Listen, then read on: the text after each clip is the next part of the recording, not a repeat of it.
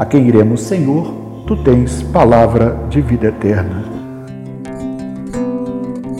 Porque não sois do mundo, pois a minha escolha vos separou do mundo. É por isso que o mundo vos odeia.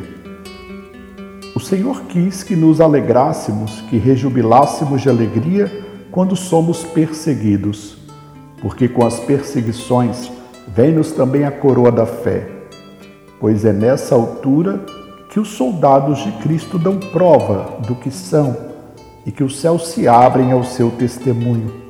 Não pertencemos à milícia de Cristo para vivermos descansados e para repousarmos durante o serviço, sabendo que o Mestre da humildade, da paciência e do sofrimento pertenceu à mesma milícia antes de nós. E aquilo que nos ensinou, que ele próprio foi o primeiro a cumprir, e que nos exorta a cumprirmos também, ele o sofreu antes de nós e por nós. Para participarem nas competições dos estádios, os homens exercitam-se, treinam e são alvos de grandes honras quando diante da multidão recebem o prêmio. Mas eis aqui uma prova ainda mais nobre e extraordinária. É diante de Deus que combatemos nós que somos seus filhos, e Ele mesmo nos concede a coroa celestial.